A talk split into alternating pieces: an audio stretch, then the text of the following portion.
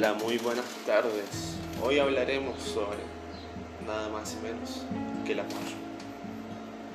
El amor es un acto de romance profundo y sincero de nuestros sentimientos expresados hacia otras personas, ya sea amigos, eh, una pareja o familia. El amor es un acto de fe de tal cual y compromiso que podríamos dar nuestras pertenencias o propia vida, con finalidad de llegar a expresarlo como un acto de sinceridad y de comprensión sobre los demás individuos. El amor es algo que transforma y cambia y es algo que puede vencer cualquier cosa, cualquier tempestad el amor de esta forma hace que la gente eh, deje comprometido esta palabra entiendan en el sentido de que cuando una persona ama a otra eh, se pone quizás un poco a la defensiva diciendo es que si tú no me dices que me amas, no me amas. Pero hay gente que no sabe expresar sus sentimientos, pero sus sentimientos son muy reales y porque tienen miedo. ¿Por qué? Porque el amor en este momento está siendo bastante superficial, se está dejando de amar y lo sencillo se está perdiendo. Es decir, ya no se aprecian las cosas o no se valora el contacto con los demás.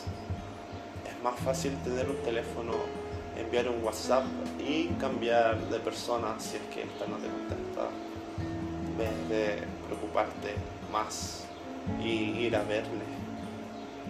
Eh, ha cambiado bastante la afinidad por esto mismo, eh, la desconfianza, porque el amor eh, real es el que todos buscamos, pero existe gente que tiene un mal concepto sobre esto y lo usa simplemente para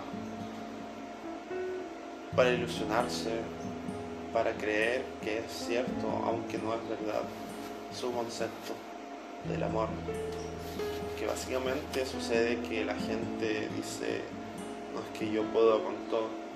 Claro que puedes con todo, pero con tiempo es fundamental avanzar lento, pensar también, no ser tan impulsivo y no gastar ningún momento en formar de una persona, en, en pensar de una forma crítica que vaya a menospreciar a la otra persona que tú amaste. Lo que pasa con la gente que termina relaciones, que dicen que fue una mala persona luego de haberle dicho que la amaba o que la quería profundamente. El amar es también saber que uno no depende de la otra persona, de que el amor primero para ser de todos debe ser propio y humilde. Decir, yo no voy a discutir con una persona porque amo sus diferencias y me amo a mí y me respeto como tal.